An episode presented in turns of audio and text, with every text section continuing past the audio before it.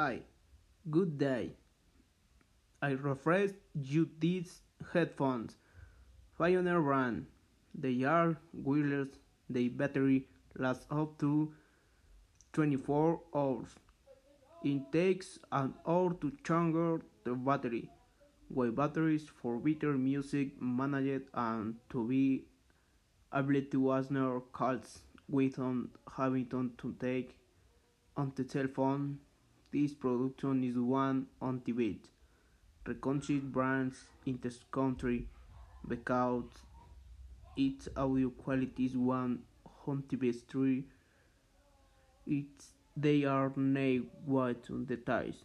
I listen to your favorite music where you want because they are comfortable and not so great compared to hunters. To live the song on the Pioneer brand.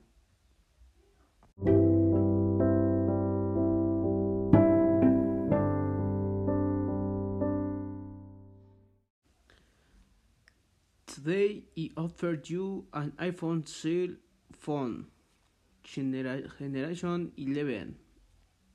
Its camera is 10 front and rear pixels.